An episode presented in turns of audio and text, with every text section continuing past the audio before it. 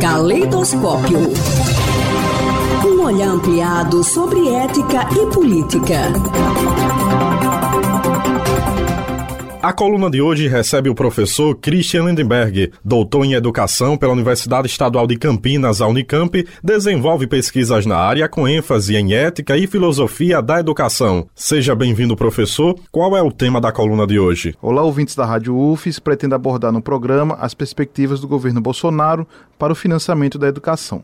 Milton Friedman, no livro Capitalismo e Liberdade, é taxativo ao afirmar que a intervenção governamental no campo da educação pode ser interpretada de dois modos. O primeiro diz respeito aos efeitos laterais e o segundo ao interesse paternalista. Quanto ao primeiro, Friedman compreende ser o tipo de educação que impacta na vida de todos os cidadãos. Afirma que uma sociedade democrática e estável é impossível sem um grau mínimo de alfabetização e conhecimento por parte da maioria dos cidadãos e sem ampla aceitação de algum conjunto de valores. Nesse caso, o ganho com a educação é desfrutado por todos os membros da sociedade. Por interesse paternalista, compreende aquele que beneficia única e exclusivamente o próprio indivíduo. Como exemplo, Friedman cita o ensino superior e o profissional.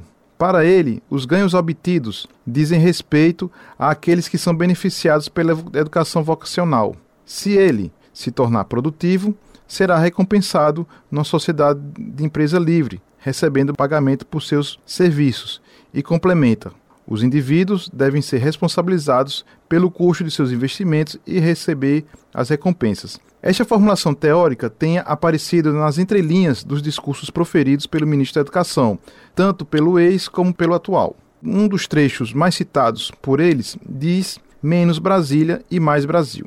Desse modo, procura enfatizar que as políticas públicas para a área serão descentralizadas, dependendo o mínimo possível de Brasília, leia-se o MEC.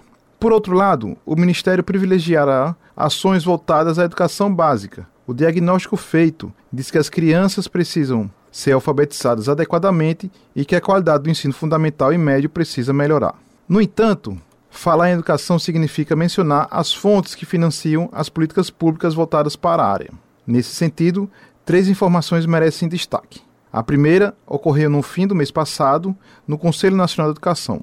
Na ocasião, os conselheiros deliberaram que não tinham competência para definir o valor financeiro e a precificação do custo aluno-qualidade inicial, mais conhecido como CAC, mecanismo criado para garantir é, a quantidade de recurso mínimo por aluno para preservar o essencial para aprendizagem com qualidade.